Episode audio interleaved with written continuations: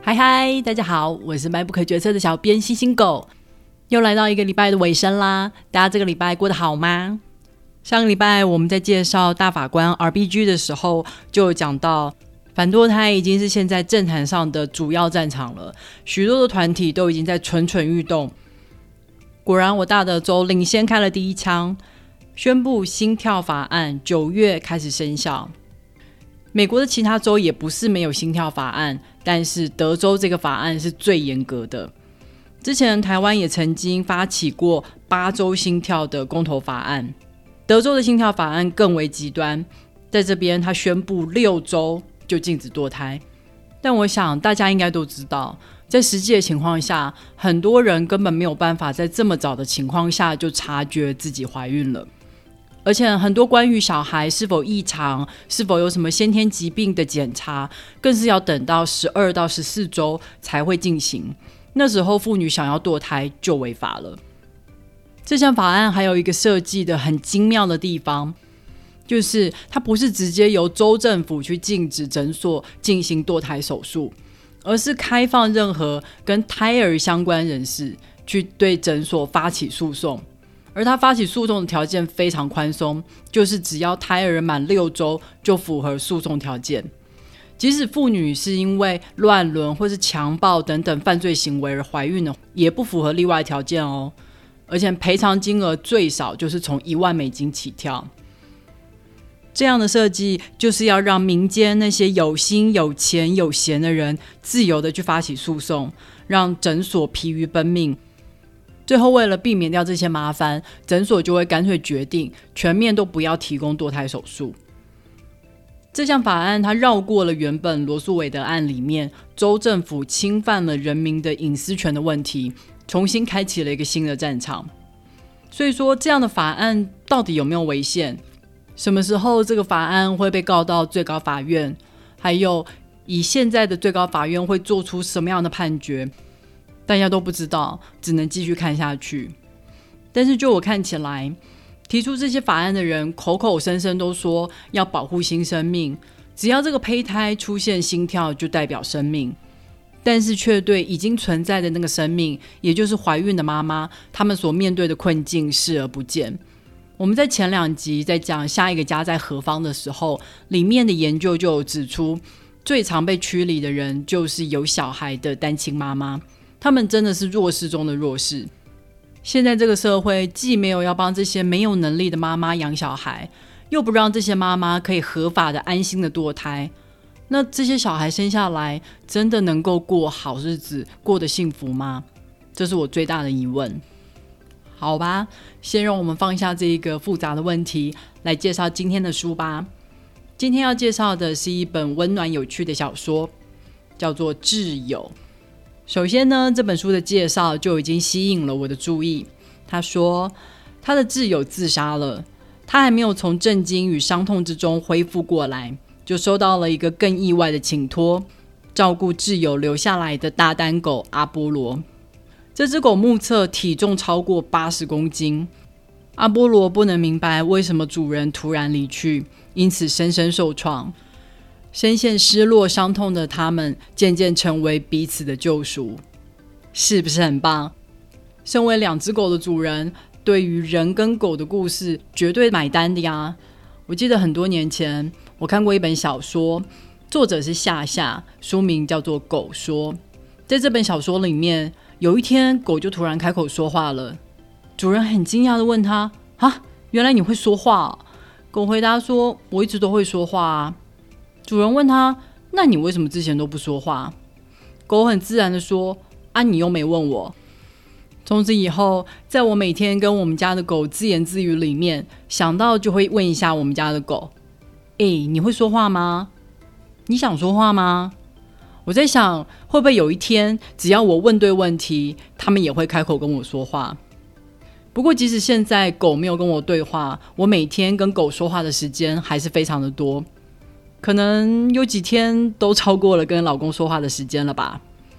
跟狗说的话，一大部分是在赞美他们，赞美他们怎么可以那么可爱、那么乖；另外一大部分是在问他们今天心情怎么样啊，有没有吃饱啊，今天外面太阳那么大，要不要出去晒个太阳啊？很舒服诶。为什么都趴着不动啊？地板比较凉吗？更多的时候，我会唱自己编的歌给他听。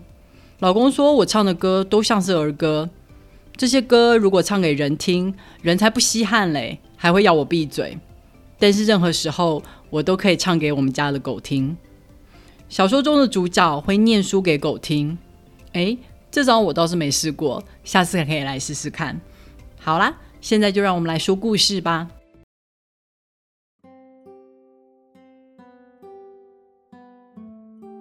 这本小说的主角是个作家，他的好朋友是一个文学教授，他曾经是他的学生。他那时候上课的时候，超级崇拜他的才华的，在课堂上还跟另外一个女孩组成了最忠实的应援团。后来，那个女孩就成了老师的第一任老婆。他则在课堂结束之后，跟老师持续的保持联络，成为了无话不谈的好朋友。我们都说，友情常常走的比爱情还要长久。这句话真的没有错。当老师都已经换到第三任老婆的时候，主角跟他仍然是好朋友。他们常常见面，没有见面的时候就互相写信。好朋友的第二任老婆对他们的关系非常不能接受，当时就要求老公要停止跟主角继续见面，两人不得不降低联络的频率。不过，当好友后来换到第三任老婆的时候，他们的交往又恢复如故。好朋友的确常常谈到自杀，但是没有人料到他真的会去做，就连主角也没有料到。明明之前还在通信。而且很稀松平常的在讨论最近正在进行的写作进度，好朋友还提供了一系列的书单，要主角参考一下。结果怎么有一天他就死了呢？主角真的完全不能接受。阿波罗是好朋友从公园捡回来的狗，第三任老婆完全没有想过要养狗，当初也是有好朋友全权在照顾，现在他死了。阿波罗还不知道爸爸永远都不会再回家了。他每天都守在门口，发出那种像是哀嚎又像是哭泣的声音。阿波罗完全不会理第三任老婆，甚至朝他吠叫。他体型又这么大，第三任老婆很担心哪一天他会突然朝他扑过来。虽然主角的小公寓完全不适合养大狗，但他最后还是把阿波罗带回家了。阿波罗就是一零一中狗里面的那种大单狗，白色的身体上面有很多黑色的斑点。像这种名贵的狗，为什么会自己一只出现在公园里面呢？它是被人遗弃还是被人偷走的呢？为什么原本的主人不要它，或是不去找它呢？主角时常看着阿波罗，想象着他以前过的是什么样的生活。但是老实说，这种遗弃比我们想象的都还要常见。很多人他只是搬个家，就把狗留在原来的地方了。最让我受不了的就是那种把养了一辈子的老狗丢到收容所去，因为狗老了，医药费很贵，所以就不养了。真的是很可恶诶。很难想象这些老狗，他们离开了熟悉的家、全心相信的主人以后，要如何生活下去。我家的两只狗也都是领养来的，老大是去动物之家带回来的。他在进动物之家之前，有在外面流浪过。我一直都怀疑，他之前流浪的时候，应该是跟猫一起生活吧，因为他很多习性都跟猫很像，像是它趴下的时候会跟猫一样把手折起来，而且它每天都会把自己清理的干干净净的，个性也跟猫一样，不太领人。大部分的时候你叫它，它的耳朵连动都不会动。我都说它是一只猫狗。第二只狗是中途妈妈，她在外面看到落单的三兄妹，就赶快把这些小狗捡回家照顾，所以它从小就跟人住在一起。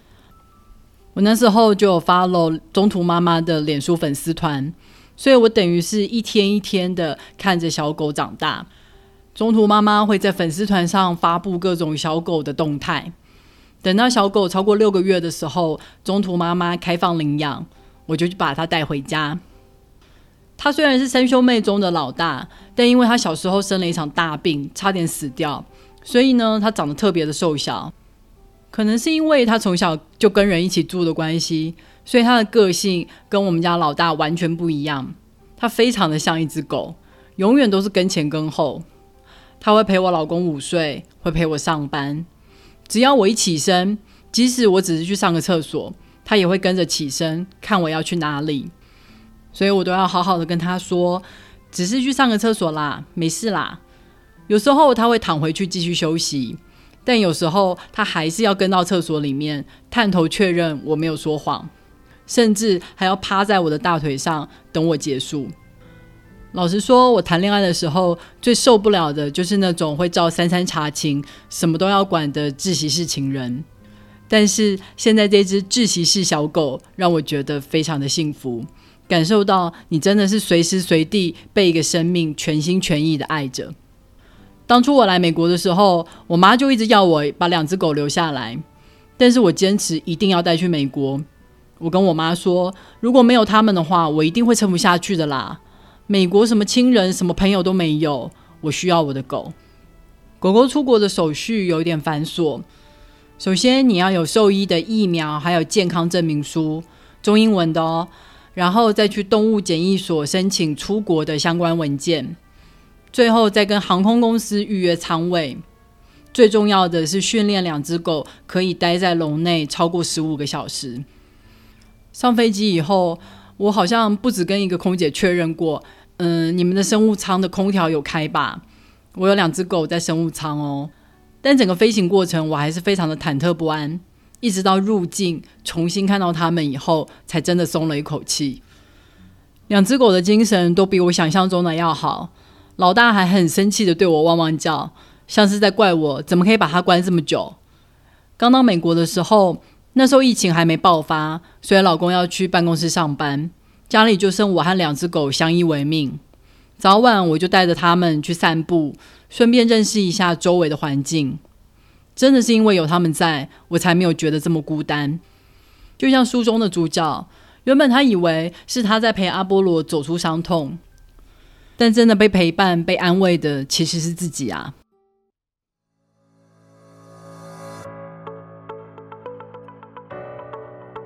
主角他跟死去的好朋友都是以文学创作为生，所以小说里面有非常多关于文学创作的观察跟思考。虽然小说的描述是以文学为主，但是其实它里面所讲的东西适用于各类的创作。就像我现在所录制的 Podcast 也是一种创作啊。所有的创作者心里都存在着一个理想的读者形象。你可能会想象啊，这个人会跟我一样对某一个知识特别的喜爱，跟我一样有阅读习惯，所以我想要表达的意思跟感动，他一定都能感同身受。在以前的时代，创作者就可以留着自己美好的想象，但是现在到了网络时代，所有读者的真实回馈都会透过留言、评价等等，毫不留情的打在你的脸上。突然间，你发现，哇靠！原来我的东西还可以被这样解读啊！我自己都不知道。他们会因为你从来没有表达过的事情责骂你，让你觉得真是有苦难言。即使他们赞美你，但是如果他们是在赞美那些根本不是你原意的事情的时候，你也不知道该不该感到高兴，该不该去接受那些根本不是你原意的赞美。就好像你今天精心卤了一锅牛肉，结果对方吃了以后。大口的称赞，哇，这锅五花肉真是太好吃啦！这个时候，你是该纠正他，还是就默默的收下关于好吃的评价呢？大家知道 Goodreads 这个网站吗？Goodreads 就是美国最大的书评网站。最近这个网站出现大量的一星评论，有些作家还收到了勒索信。表明说，如果你不付钱的话，我就会用负评把你们书消失在茫茫的书海里面。就算不是这种恶劣的勒索行为，在现在这种强调政治正确的年代，很多的负评根本也不是针对内容本身，而是在批评创作者所拥护的价值观。就拿《哈利波特》的作者 J.K. 罗琳来说，他最近卷入了一个大麻烦。原因就是因为他支持了一个学者的言论，而这个学者他是在反对那些没有做过变性手术的男性，基于心理认同自己是女性，就要求法律承认他们是女性。学者抨击这些人只是在冒充女性。J.K. 罗琳在 Twitter 上面转贴了这个学者的贴文，并且在评论里面支持他。结果 LGBT 团体就瞬间把对这个学者的怒气转移到了 J.K. 罗琳身上。他们认为 J.K. 罗琳就是在歧视变性人。他们要求 J.K. 罗琳道歉，并且要求书店下架《哈利波特》，即使《哈利波特》的内容跟变性人一点关系都没有。在小说里面，自杀的教授显然时常跟学生搞师生恋，利用一些不对等的权势关系去享受源源不绝的青春肉体。在 Me Too 的年代，他的作品还值得出版吗？如果他越多出版越有名，结果就可以跟更多人上床，这样岂不是助纣为虐？但有时候我真的会在想，作品跟人品真的要绑在一起看吗？我记得我学生的时候非常喜欢一本书，叫做《所罗门王的指环》。我相信很多人都看过。我对于里面动物的故事真的是深深着迷，看了一遍又一遍。后来我意外得知，作者曾经参加过纳粹，真的让我觉得有些惊讶。一个对动物有这么多爱的人，怎么可能会认同在进行种族清洗的纳粹呢？后来我又重看了这本书。还是觉得非常棒，所以我觉得作品有时候应该独立的被看待，他才有机会被受到公平的评价。但是我也知道，在这个网络时代真的是太困难了。关于作者的所有的八卦，一定会在一瞬间就被挖出来。有时候可能因为这些个人的部分，作品就连出版的机会都没有。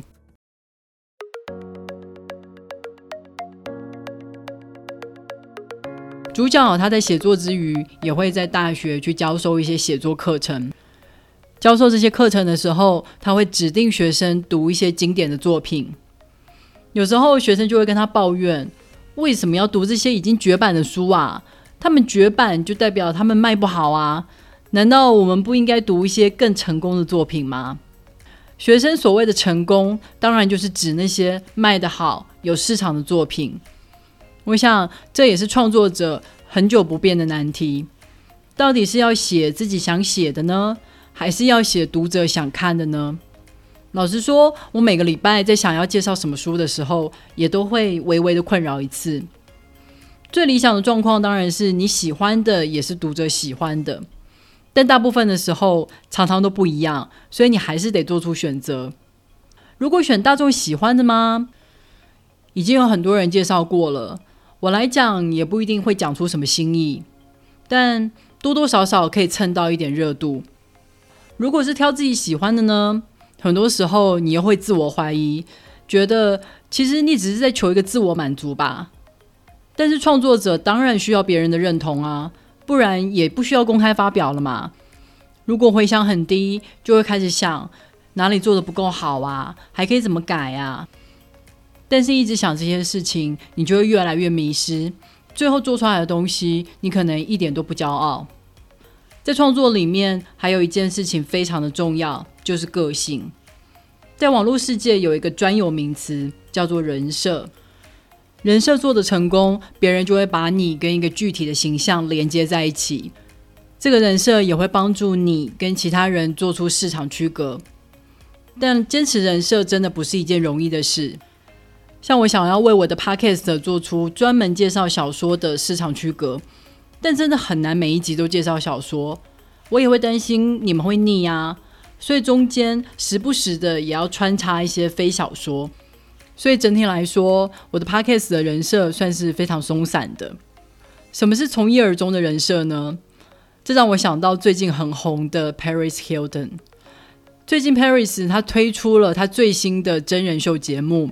千金私厨，他在节目里面极尽夸张的穿着完全不合时宜的衣服去超市买菜，戴着美丽但是完全毫无用处的手套切菜，什么菜最后都要撒上亮粉，符合他喜欢布灵布灵的形象。在节目上，他完全就是一副我就是没有进过厨房啊，我就是天津大小姐啊。但是与此同时，他也推出了他的纪录片，他说。这个金发傻妞的形象是他创造出来的。他虽然出身富裕，但是他年轻的时候曾经被父母丢到一个寄宿学校去，美其名说是管教，实际上却是虐待。这段经历让他非常非常想要赚钱，想要从这个家庭中独立出去，所以他创造了这个形象，并且用这个形象建立起他的商业帝国。他被人看到的每一分每一秒，他都在扮演这一个富家任性千金的角色。做人做到这种程度，也算是另一种终极的创作了。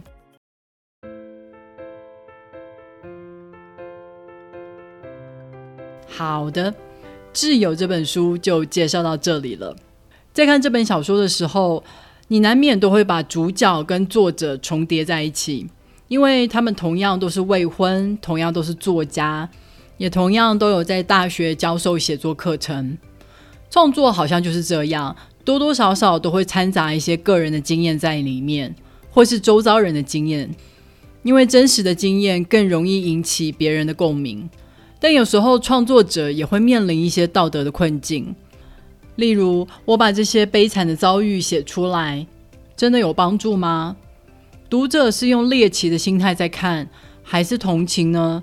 还是他们真的会感同身受？这都是创作者没有办法控制的。挚友这篇小说，它跟宠物有关，也跟创作有关。如果你刚好有这两个身份，欢迎你也来看看这本小说哦。如果要购买这本小说的话，别忘了透过 MyBook 的导购链接，网址是 triple w 点 mybook 点 tw，也别忘了在 Apple Podcast、Spotify、First Story 跟 YouTube 上面订阅 MyBook 决策。你的订阅跟留言就是对我最好的动力。好啦，让我们下个礼拜再会啦，拜拜。